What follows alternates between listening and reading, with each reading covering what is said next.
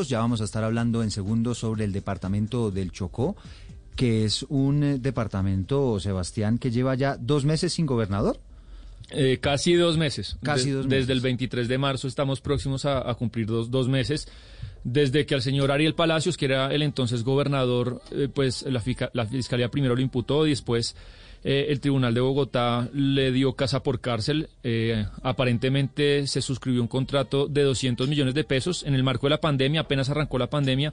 Lo que decía la Fiscalía es que no había razones, eh, no se expusieron las razones para firmar ese contrato, no se publicó el contrato en el SECOP. Y bueno, quedó el Choco sin gobernador desde entonces, quedó provisionalmente el secretario general, pero como este señor Palacios pues fue fruto de la alianza de tres partidos, lo que hay ahorita, Eduardo, es que entre el gobierno y estos tres partidos están tirando la pelota de por qué no ha sido designado un nuevo gobernador y esto lleva a un caos administrativo y político eh, enorme al, departamento y a la ciudad. Y, atraso al final. Por esa razón hemos decidido darle una mirada al departamento del Chocó. César García es presidente del Consejo de la ciudad de Quibdó y nos acompaña a esta hora en Mañanas Blue. Eh, bienvenido, eh, señor García. ¿Y cuál es la situación institucional y que, cuál es el nivel de retraso que han tenido todos los proyectos allí en el Chocó como consecuencia de esta interinidad? Bienvenido. Eh, bien, bueno, muy buenos días tengan todos los eh, radioescuchas de este prestigioso programa. La verdad es que muy preocupados por la situación de interinidad del gobernador. Ya van dos meses de suspensión. Y fuera de dos meses de suspensión ya habíamos tenido una suspensión también del gobernador el año pasado. Esto afecta, por supuesto, el desarrollo administrativo y la visión política en el departamento y especialmente en el municipio de Quito teniendo en cuenta que hay una situación de orden público muy grande en el departamento, eh, sobre todo con desplazamiento en el Alto Baudó, en Novita y en varios territorios del Bajo Atrato Chocuano. Pero especialmente en el municipio de Quito tenemos una situación que requiere la coordinación entre alcalde, eh, sociedad civil y el gobernador, y es el tema de la violencia, los homicidios. Este año llevamos más de 87 homicidios en la ciudad de Quito y eso también requiere eh, cierta estabilidad institucional, de tal manera que nos estamos viendo perjudicados porque la tasa de homicidios va creciendo de manera exponencial en el municipio de Quito y todo esto tiene que ver, por supuesto, con falta de gobernabilidad y de funcionamiento tanto del señor alcalde como del señor gobernador. Pero entonces, concejal, ¿quién está al frente de la administración departamental en el Chocó? ¿Quién ordena el gasto? ¿Quién eh, hace que se ah. cumpla el plan de desarrollo? Bueno, al frente de la gobernación está encargado en este momento el secretario del gobierno, el doctor William eh, eh, William Córdoba, William Jalavi Córdoba.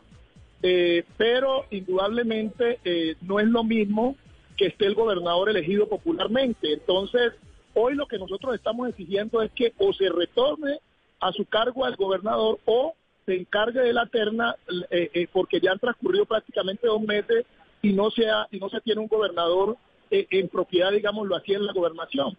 Entonces, esto genera una cierta desestabilización a un pueblo que tiene demasiadas necesidades, la, la, tasa de desempleo más alta del país, de las ciudades capitales, un tema de, de inseguridad muy alto, entonces requiere que el gobierno nacional deje de mirar al Chocó como la cenicienta y realmente le dé un trato especial. Si tú miras, eh, rápidamente suspendieron al alcalde de Medellín y el presidente inmediatamente eh, designó alcalde encargado para, para Medellín. En el Chocó llevamos dos meses y ni siquiera han solicitado la terna de los partidos. Pero, presidente, y ese es el punto clave de esto, porque pareciera que hay una decidida del gobierno, pero el gobierno cuando se le consulta y cuando le han preguntado por eso dice no, es que los tres partidos de coalición por los que se le dio aval al señor Palacios no se han puesto de acuerdo y no, y no muestran la, la, la, lista. Entonces, ¿qué es lo que está pasando ahí? No, ya lo que nosotros tenemos entendido en la región es que los tres partidos, el Partido Verde, el Partido Liberal y el Partido Conservador, ya designaron los tres nombres para la terna. Eh, personas probas que están allí y que cualquiera de ellos podrían designar. Lo que pasa es que eh, lo que nosotros sentimos acá en el Chocó es que hay una desidia del gobierno nacional, no le prestan atención al departamento eh, eh, y, frente a todos los, elementos de acción que se realizan acá, tampoco hay una pronta atención. Entonces, la terna está y nosotros tenemos información que la terna está, de tal manera que ya pueden proceder a nombrar de la terna. Bueno, pues ahí es donde, donde nadie se explica qué es lo que está ocurriendo. Para hablar de esta misma situación está con nosotros Carlos García, que es diputado de la Asamblea Departamental del Chocó, quizá uno de los únicos eh, integrantes del partido de oposición del gobierno del suspendido gobernador Ariel Palacios. Señor García, bienvenido. Eh, muy buenos días y a todos los oyentes. Saludo especial al honorable César García. Bueno, nos dice, nos dice César que ya está también la terna, que no entiende qué es lo que está pasando con, con la elección del gobernador encargado. Ustedes desde la Asamblea, ¿cómo han sentido esta, esta ausencia de poder que se está viviendo allí en el departamento del Chocó? Miren, tengo que manifestar que hay una preocupación enorme. Evidentemente, eh, los chocuanos al ejercer el voto están escogiendo la persona que los gobierne. Hoy realmente no hay una gobernabilidad en el departamento del Chocó.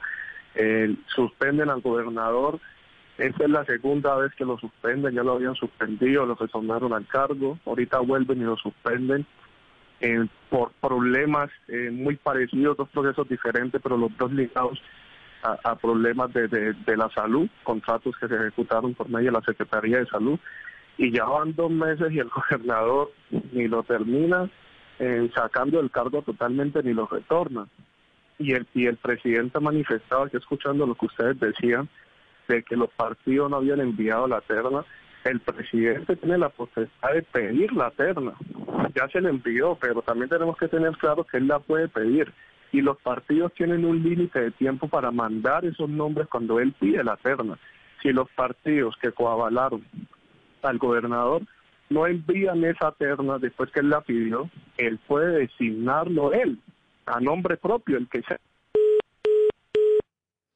Creo que, que, perdimos al diputado, pero entonces, Eduardo, permítame, eh, yo le pregunto al, al concejal, porque es que uno no, no entiende muy bien lo que está ocurriendo. Si ustedes nos están diciendo que ya los partidos enviaron la terna, y que está en manos del despacho del presidente de la República, ¿qué respuesta les da el presidente de la República a ustedes? Porque acá tenemos un circuito roto. A nosotros nos dijeron que la terna no la habían enviado y ustedes están diciendo que sí la enviaron. Entonces, ¿qué es lo que está pasando? Eh, la verdad es que lo que han manifestado los diferentes partidos que avalaron al gobernador es que la terna ya está y se envió. De tal manera, no sé qué es lo que pasa, habría que preguntarle al gobierno nacional, porque la verdad es que nosotros requerimos cierta estabilidad político-administrativa. Y hasta ahora no hay eh, eh, eh, respuesta en ese sentido. Necesitamos una coordinación urgente del gobierno municipal, el gobierno departamental y el gobierno nacional para frenar la ola de homicidios en el municipio de Quito. Hace dos días fue asesinado el administrador de la plaza de mercado del municipio de Quito, el doctor Gamboa. Y anoche fue asesinado otro joven. Es decir, nosotros necesitamos la presencia del el gobierno nacional coordinado con las autoridades tanto municipal como departamental. Esto es urgente, nos están matando. ¿Cuáles son los proyectos, eh, César, que están paralizados, los grandes proyectos de departamento que, que no han podido avanzar como consecuencia de la ausencia de, de un gobernador en propiedad? Bueno, ya ese, ese tema de lo del departamento yo se lo dejo al diputado la verdad es que nosotros, como tenemos la competencia de lo municipal, me gustaría que más bien el diputado Carlos Eduardo te respondiera esa pregunta. lo entendemos. Eh, eh, concejal, pues es César García, el presidente del Consejo de Quibdó, hablándonos sobre estas dificultades que está generando esta muy larga eh, ausencia de poder que ha habido en el departamento del Chocó por cuenta de la suspensión del gobernador Ariel Palacios. Le agradecemos este contacto. gracias a ustedes. Bueno, pues ahí tienen ustedes, Valeria, y claro, lo que, lo que ellos plantean desde el Chocó es cierto. No se demoró nada el gobierno nacional en poner un gobernador interino. Está avanzando muy rápido lo de Medellín después de la suspensión del alcalde Daniel Quintero. Pero esto sí avanza muy, muy lento, ¿no? En la gobernación del Chocó. 50 días, Eduardo, 50 días, eh, digamos, sin haber tramitado una designación por parte del gobierno nacional a la gobernación de uno de los departamentos que más necesidades tiene en el país, no solamente por temas de violencia, temas de pobreza extrema, corrupción, es decir, cómo se puede dar el lujo al gobierno nacional de quedarse quieto ante, ante una situación, digamos, de tanta urgencia. Eh, yo yo, yo lo, que no entiendo es la respuesta que le dieron a Sebastián diciendo básicamente que, que ellos no, que, que, los partidos eh, afines al, al gobernador eh, suspendido, pues básicamente no habían mandado la terna. Igual el gobierno nacional no tiene que esperar esta terna. Puede, como hizo además en Medellín, pues poner a alguien ahí siempre y cuando sea eh, pues sea del mismo partido político del que lo, de, de, la persona que va a reemplazar. Eso lo puede hacer el gobierno, no tiene que esperar una terna. Entonces uno no entiende esta explicación, uno no entiende tanta desidia.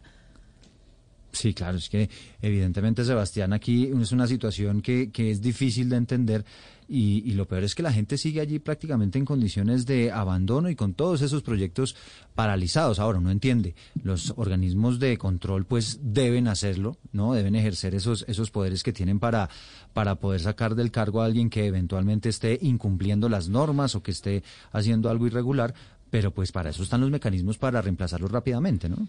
Y, hay algo curioso acá, ni más faltaba que, que uno pueda dudar de, de, lo que hizo la Fiscalía con este contrato de 200 millones, pero sí es muy curioso, Valeria, eh, el tema de, de, la celeridad con algo del COVID, porque es que la primera suspensión, como nos contaban ellos, esta es la segunda, llegó prácticamente a los dos meses que arrancó la pandemia, y yo estoy seguro que los exabruptos y cosas delicadas que hubo con contratos en la pandemia de cientos de alcaldes del país, pues fue manifiesta y lo que pasó ahorita con una cantidad de alcaldes menores y lo fulminaron al mes de que arrancó la pandemia y ahora la segunda vez, pues dos meses sin gobernador. Y lo que ustedes decían, la, la pobreza monetaria del Chocó es del 73%, cuatro, de cada cuatro pobladores del Chocó, tres son pobres, por debajo de la línea de pobreza, la ola de, de violencia es escalofriante. No sé. si nadie que, mande, ¿no? Pero además unos contratos, un contrato por 200 millones de pesos, Sebastián. Y, quiero que los, los oyentes, pues digamos, no, no, me saquen de contexto. Evidentemente robarse un peso y si, está, y, y, si lo van a poder probar, merece cárcel.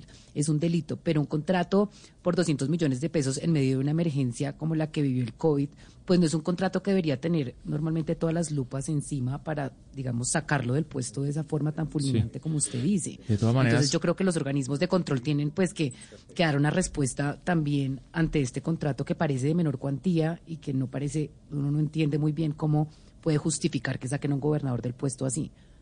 Claro, eh, preocupa igual Eduardo y, compañeros el tema de la corrupción en el departamento del Chocó, ¿no? Una zona del país eh, agobiada por el hambre, por el abandono, por la violencia y ha tenido este departamento en los últimos 10 años 12 gobernadores. Qué Casi ningún gobernador ha, terminado su periodo. Por hechos de corrupción han sido desvinculados, han sido suspendidos o destituidos. No, es que lo, lo, de, lo del Chocó es verdaderamente preocupante. Son las 10 de la mañana, 51 minutos. Hacemos una breve pausa y ya regresamos.